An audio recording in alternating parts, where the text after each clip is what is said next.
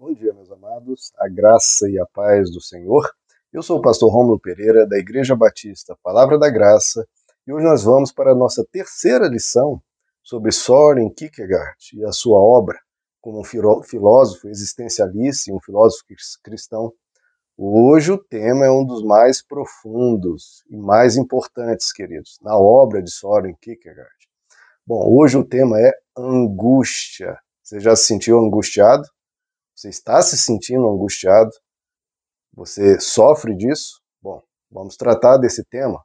Angústia segundo Soren Kierkegaard. Bom, queridos, nós temos visto que, segundo Soren Kierkegaard, um dos maiores objetivos de todo ser humano é ele vir a tornar-se ele mesmo.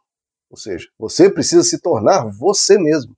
Você se edificar, você buscar tornar-se quem você é, se limpando de toda impureza, se limpando de quem você não é e edificando quem você é para você ser cada vez mais você, cada vez mais belo, mais puro, mais resplandecente, florescer como você, sendo você. Agora, se o objetivo é tornarmos nós mesmos, isso quer dizer que muitas vezes a gente pode se tornar quem nós não somos.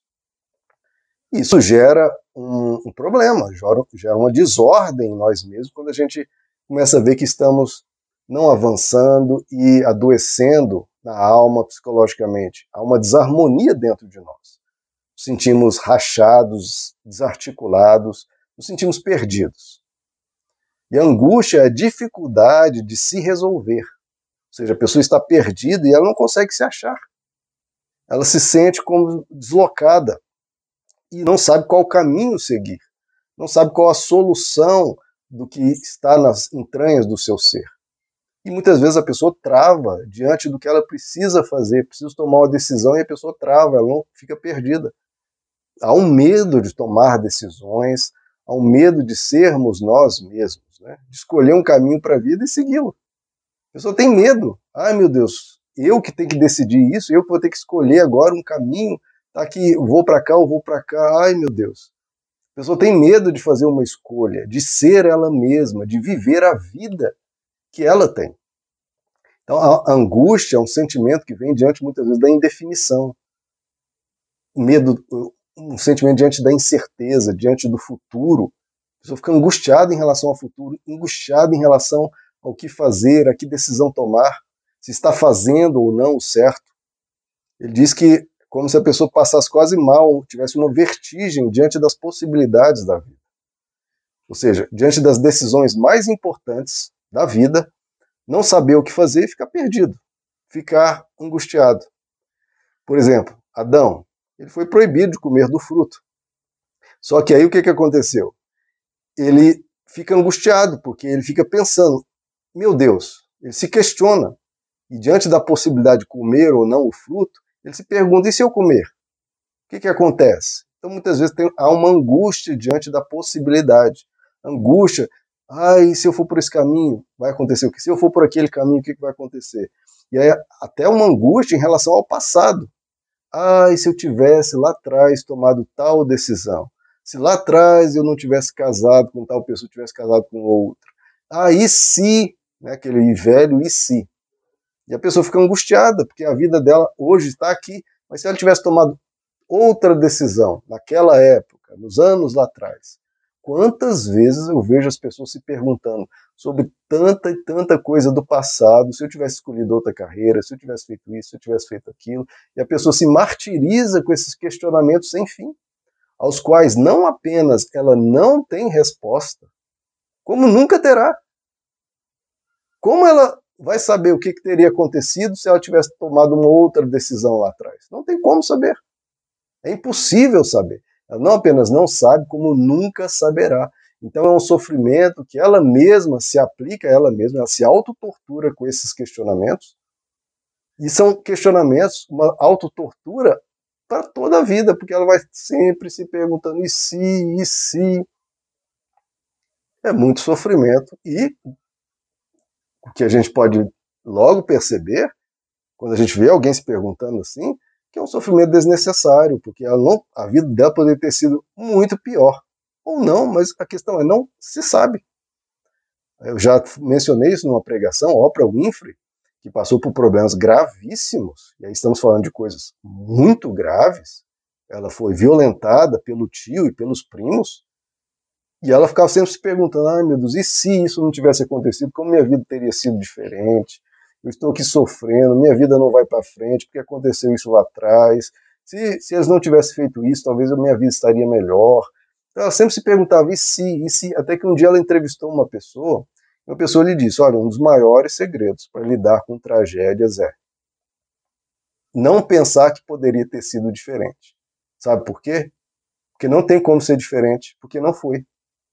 Se não foi diferente do que aconteceu, não adianta ficar se perguntando: não foi diferente, não foi. Ah, mas poderia ter. Tem como mudar o passado? O passado é impossível de mudar nenhum ser humano. A pessoa pode ser um bilionário, ele não consegue mudar o passado o passado é imutável, ele aconteceu, então não tem como dizer como a gente muda o passado, não tem como. Então não é, ah, como poderia ter sido. Não, foi o que foi. Aconteceu o que aconteceu. Isso é imutável. É chorar o leite derramado, como diz o, ditado antigo. Aconteceu. Então a primeira coisa é você parar de pensar sobre isso. Aconteceu o que aconteceu. Agora é você precisa viver com essa realidade e da melhor forma possível. Então, esse e se, essa angústia diante das possibilidades, seja lá de trás, o, o e se, ou a angústia diante do futuro, das possibilidades do que vai acontecer. Então, essa é a definição de Soren Kierkegaard para a, angústia, a, a, a dificuldade em lidar com as possibilidades, seja lá do passado, seja do futuro. Por exemplo, hoje em dia nós temos a cultura, quase uma cultura do divórcio, né? Todos ficam angustiados com essa mentalidade. Né? Porque todo mundo pensa, ai meu será que eu escolhi certo? Será que seria melhor me divorciar? Será que se eu divorciar agora ainda dá tempo de fazer uma outra, construir uma outra vida? Ou seja, é angústia diante da possibilidade. Hoje se pensa tanto em divórcio que a pessoa fica angustiada com essa possibilidade. E ficam questionando isso, queridos. O casamento inteiro. Tomaram uma decisão, mas sempre fica pensando, mas e se, e se, será que eu escolhi? em relação ao passado, né? e se, e se tivesse não me casado, eu tivesse casado com outra pessoa, o e se, angústia. Ou em relação ao futuro, será que não seria melhor partir para outra vida, me divorciar? Angústia. E passa isso o casamento inteiro. Então, décadas de questionamento, décadas de angústia, décadas de sofrimento diante da dúvida, diante da incerteza.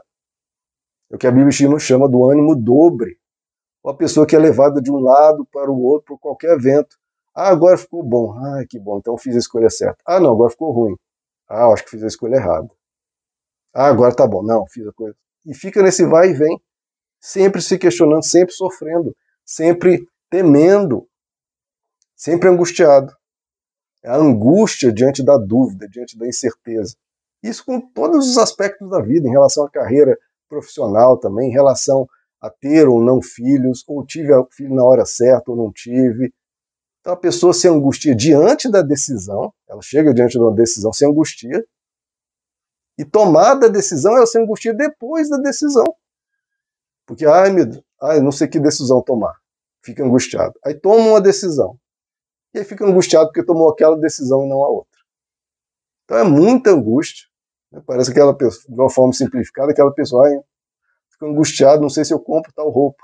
Se eu compro roupa tal, roupa tal, roupa tal, ou se não compro nenhuma.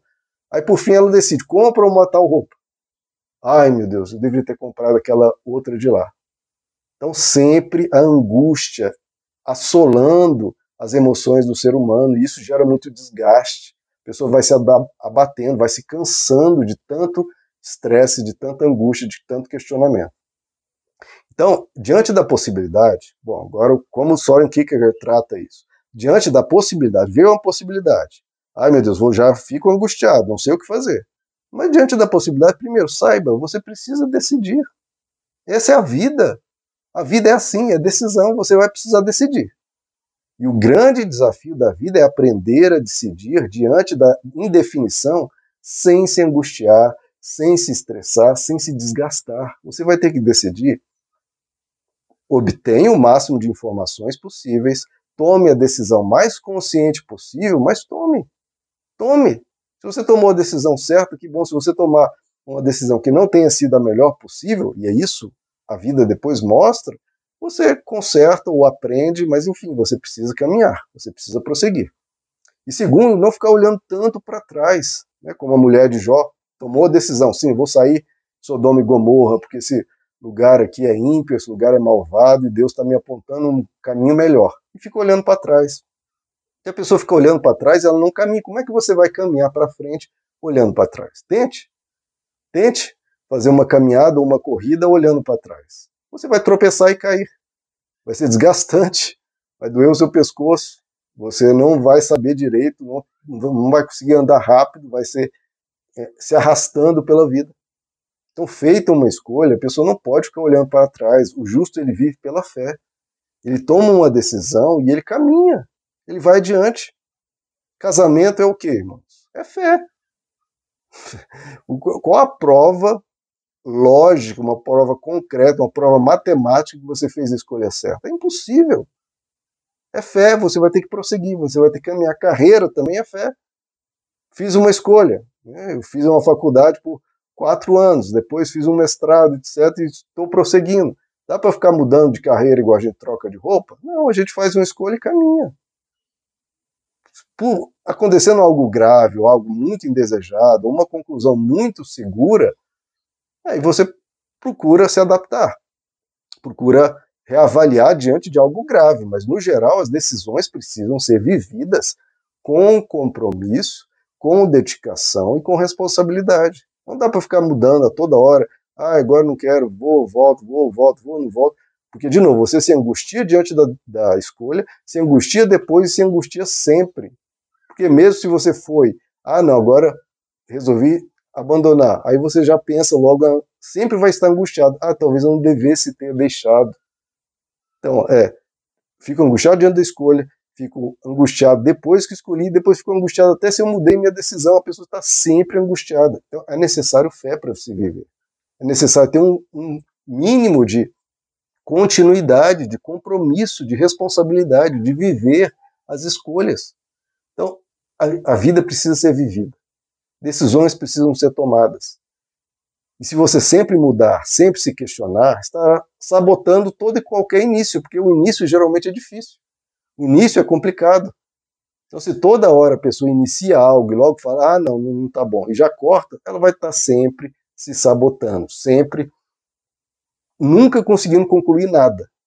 Porque toda hora que começa algo, vem qualquer dificuldade, vem qualquer é desafio, qualquer. Ah, não, está dando trabalho, já corta, ela não conclui nada. Então, a dúvida angustia.